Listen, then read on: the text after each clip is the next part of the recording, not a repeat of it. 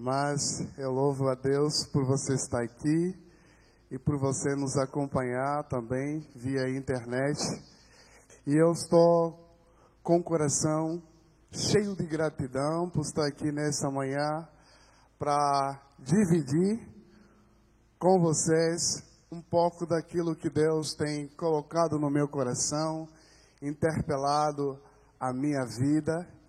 E eu lembrei que o domingo passado, o pastor Robson fez questão de conversar um pouco com a gente sobre espiritualidade e esse conceito, essa vida, essa maneira de caminhar, que para nós é tão polissêmico, né? Espiritualidade não é hoje mais propriedade dos cristãos, nem propriedade dos religiosos. Hoje a gente fala de espiritualidade no mundo corporativo.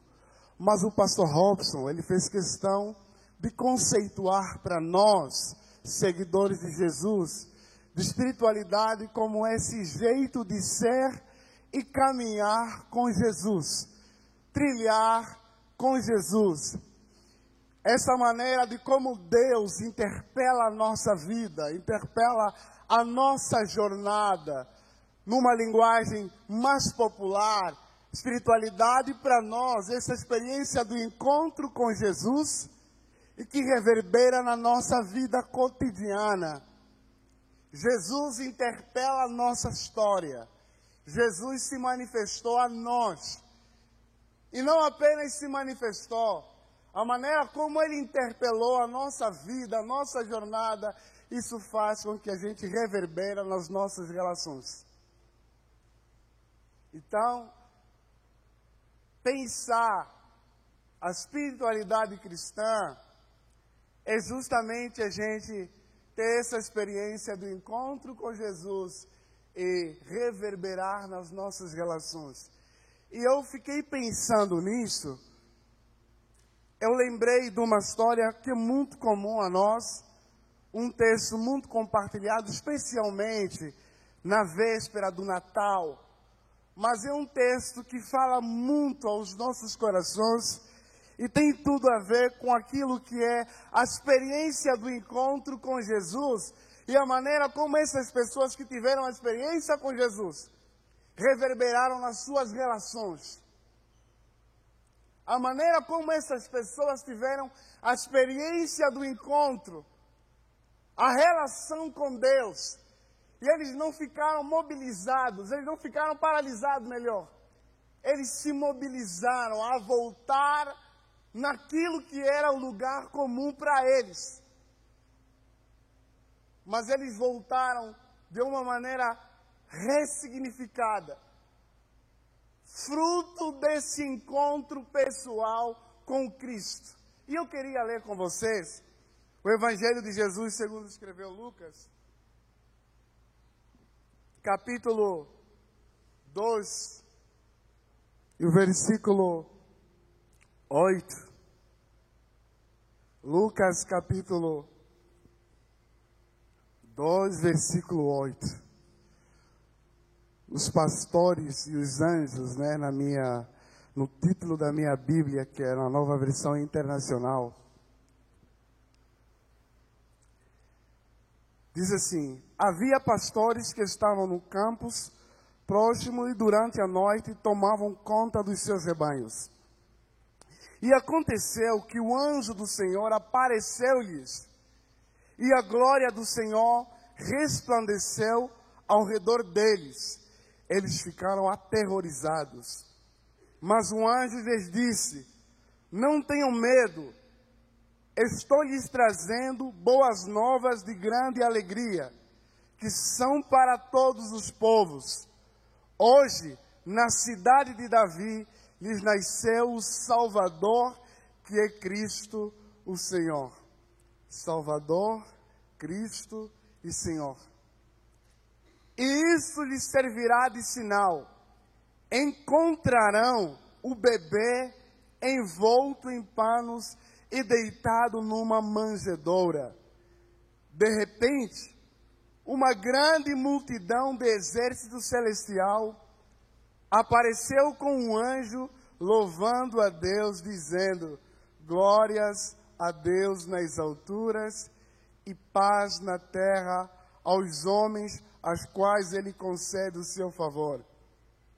Enquanto os anjos deixaram e foram para os céus, os pastores disseram uns aos outros: Vamos a Belém e vejamos isso que aconteceu e o que o Senhor nos deu a conhecer.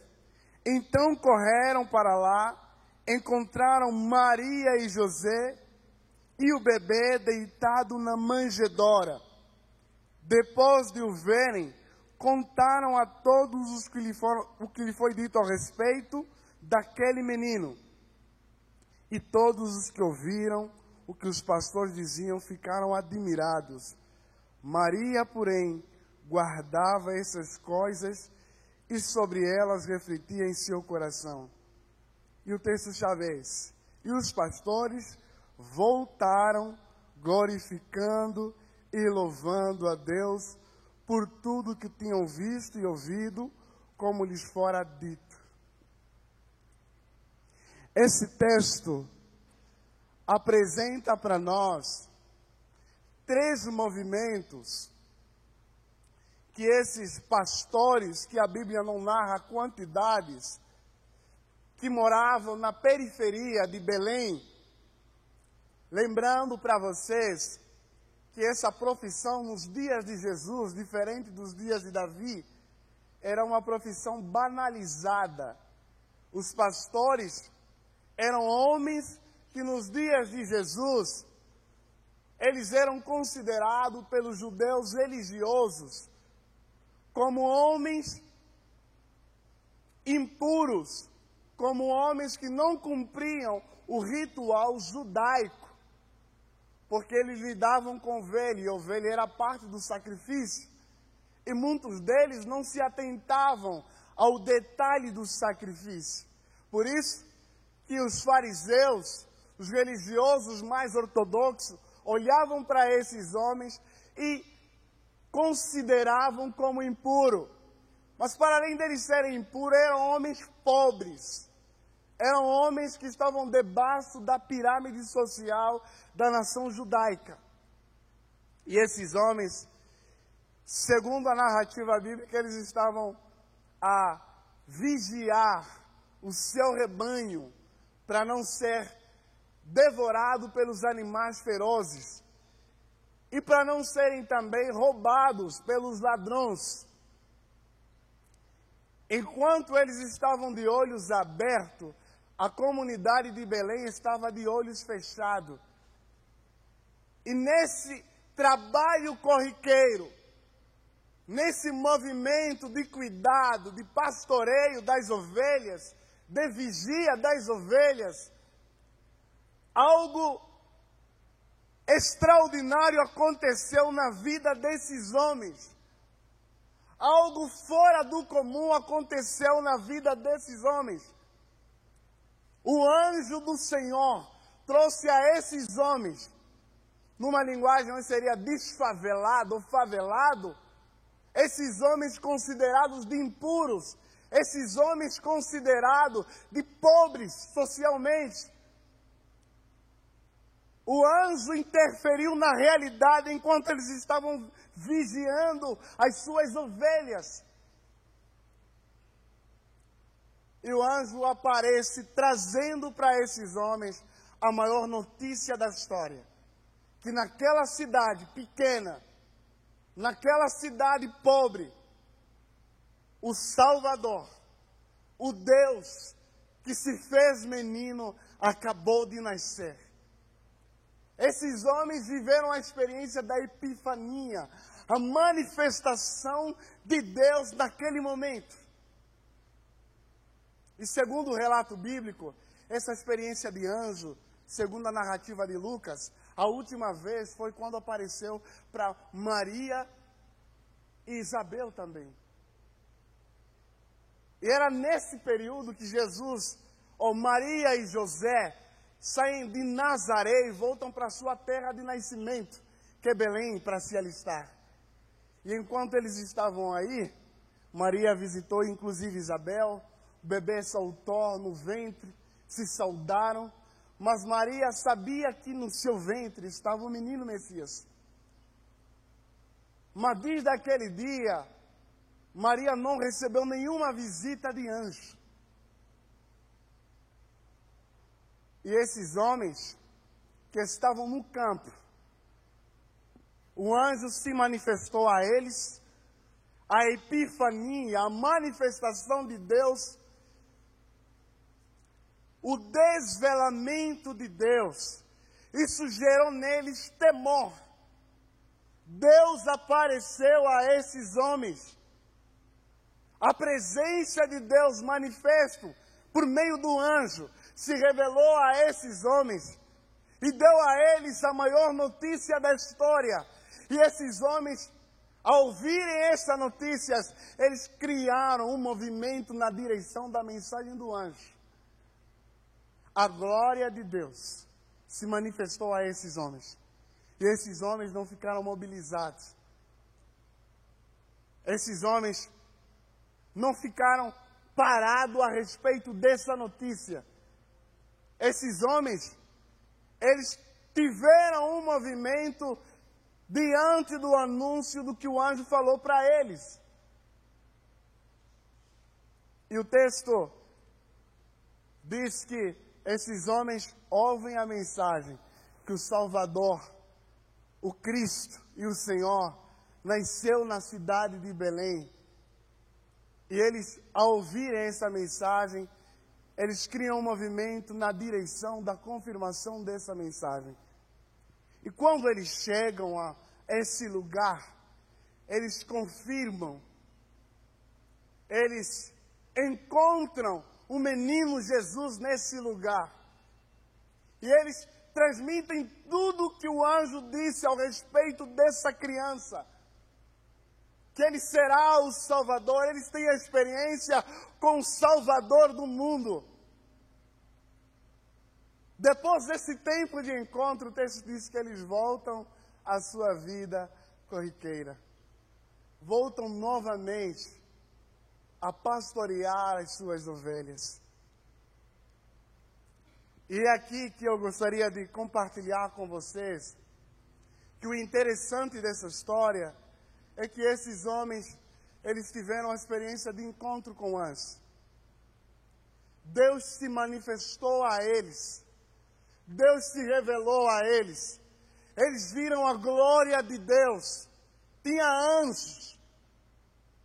Tinha glória de Deus. As boas novas foram anunciadas a eles. E eles viram, encontraram o menino Jesus, o Salvador. Eles tiveram uma experiência mística com Cristo. Eles tiveram uma experiência de adoração, de glorificação. Eles tiveram uma experiência de renovo com Deus. Mas essa experiência não lhes deixou apenas nessa relação entre eles e Deus, mas lhe colocou de novo ou de volta para a vida. Pensar a caminhada cristã a partir desses homens é justamente a gente se abrir, estar disposto a se abrir para Deus, a vivenciar essa experiência com Deus, a ser visitado pelo Espírito de Deus, a ter uma experiência teofânica ou cristofânica, mas não se esgotar apenas nisso é voltar de novo. Voltar para o que era corriqueiro. Voltar a cuidar novamente. Eles se encontraram com Deus, manifestado na criança, no menino Jesus. E era uma experiência tão maravilhosa, tão revolucionadora. Eles disseram assim que a gente não tem como ficar aqui o dia todo. A gente vai voltar. Mas a maneira como eles voltaram, eles ressignificaram a sua jornada. Que eles não voltaram para essa profissão, para o seu trabalho de cuidado, do mesmo jeito como eles faziam rotineiramente. Agora, o anjo do Senhor os visitou. Eles viram a glória de Deus. Eles ouviram a voz de Deus. Eles contemplaram a face do menino Jesus. Eles ressignificaram a partir disso a sua vida, a sua peregrinação, a sua história. E eles voltaram a apacentar, a cuidar novamente. Esses homens marginalizados, que sofriam a pressão da religião e da sociedade, agora eles voltam para a mesma profissão que aparentemente, para os olhos dos religiosos da época, era marginalizado. Eles voltam, mas com outro olhar com outro sentido. Eles voltam ressignificando a sua jornada.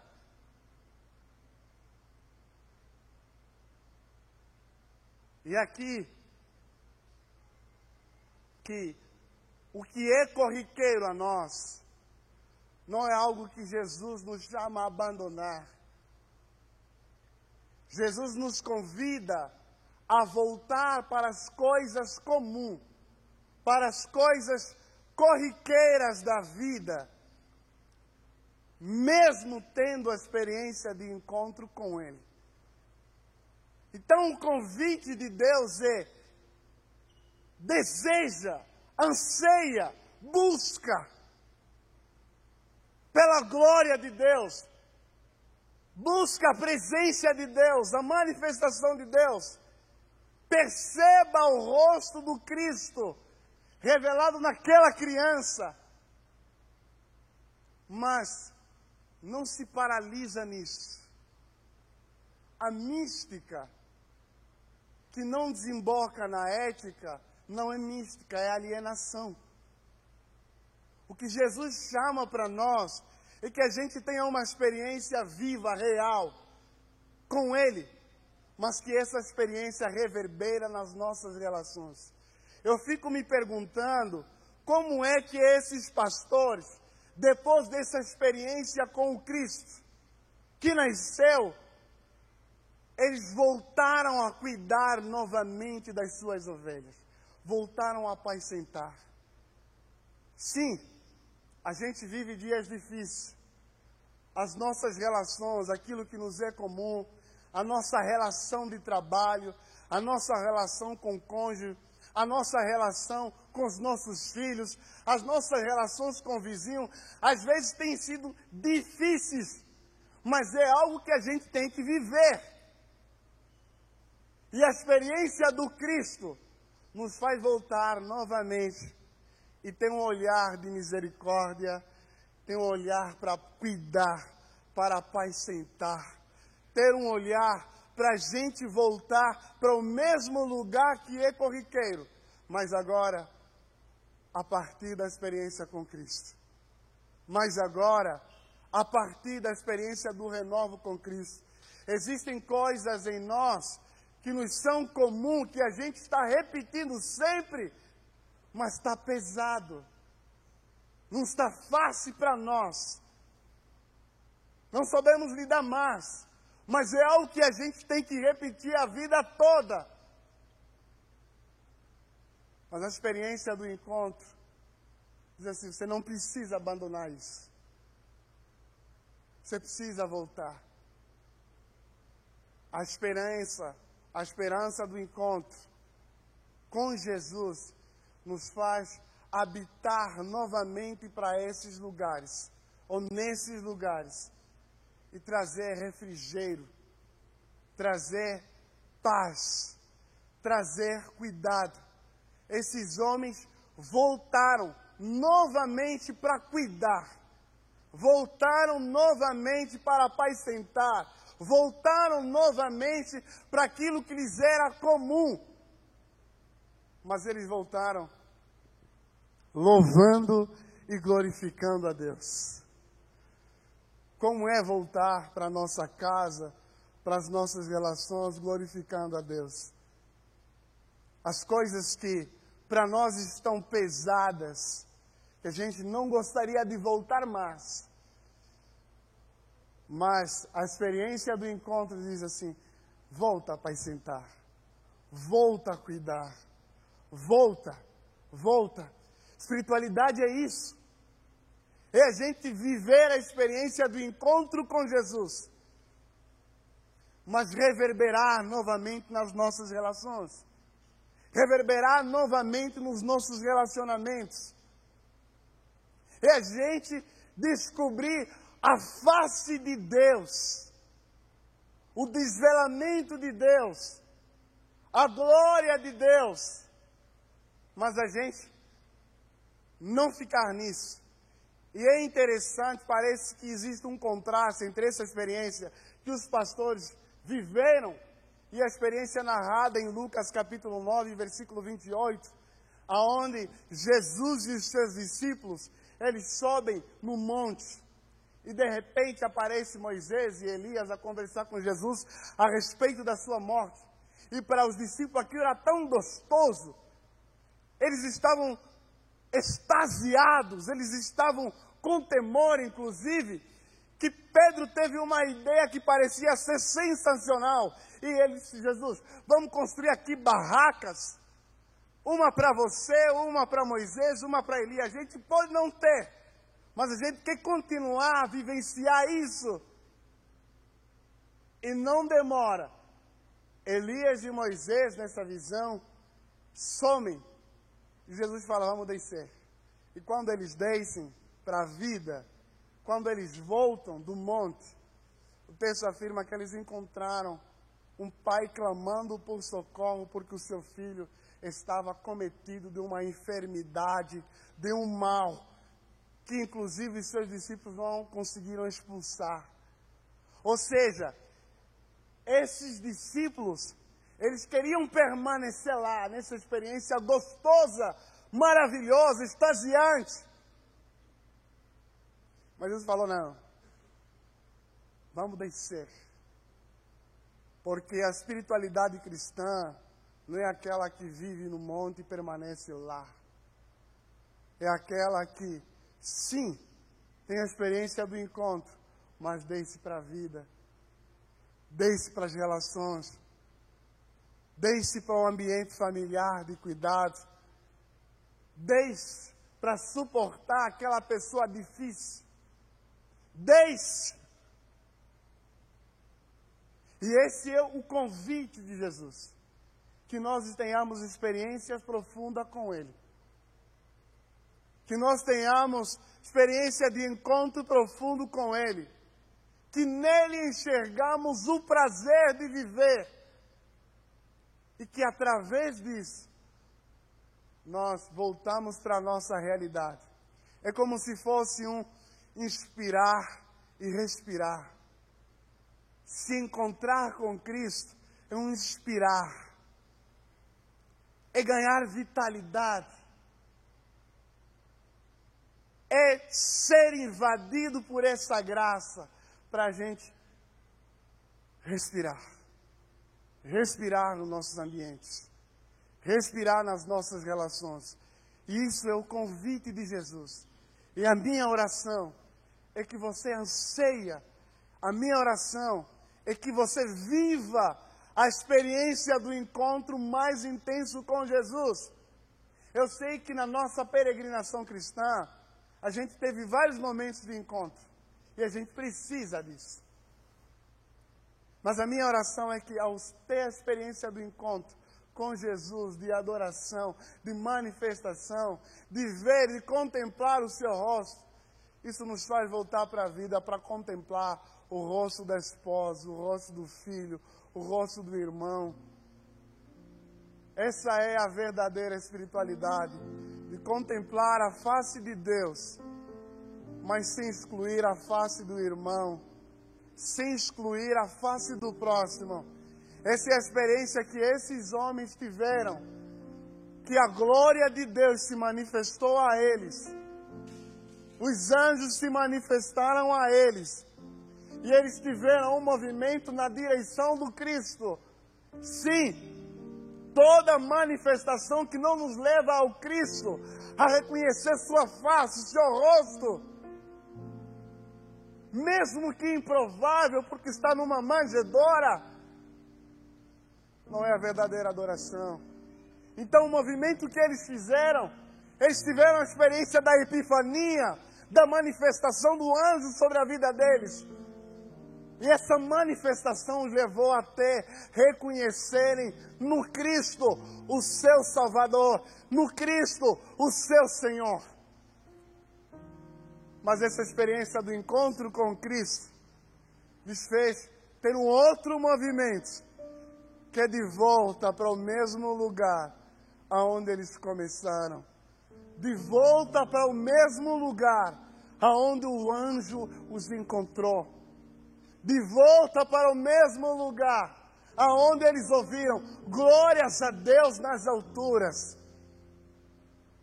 Paz na terra.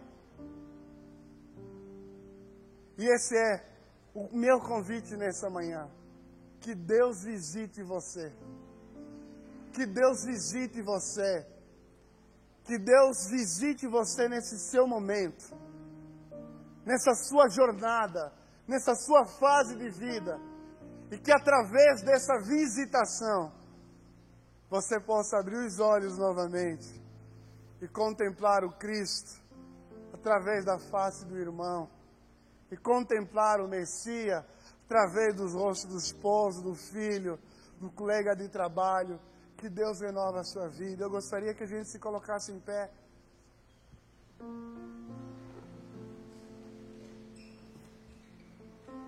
Eu gostaria de orar com vocês. Tem gente que tem ansiado por esse desvelamento de Deus.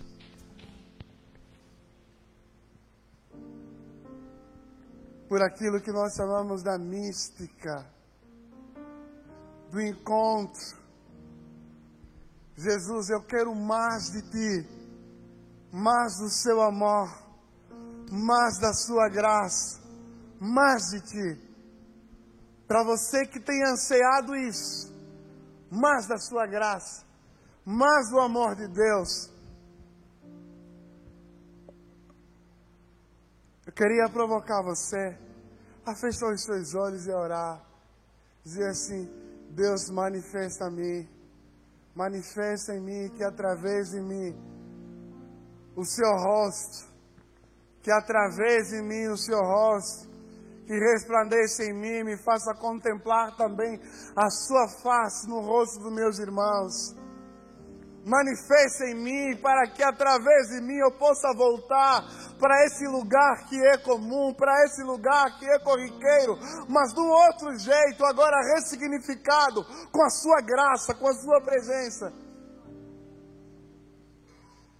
Que eu volte a apacentar, que eu volte a cuidar, que eu volte, depois desse encontro, a cuidar daqueles que necessitam, apacentar das pessoas que estão ao redor de mim. Essa é a nossa oração. Que Deus abençoe sua vida, que Deus abençoe sua casa, que você possa contemplar a face de Jesus, o Senhor, o Cristo, o Salvador, e que através disso, esse amor que você contemplou, lhe faça voltar para sua casa para os seus relacionamentos, para o seu trabalho, para a sua rotina, manifestando, cuidando desse amor de Deus. Que Deus abençoe sua vida.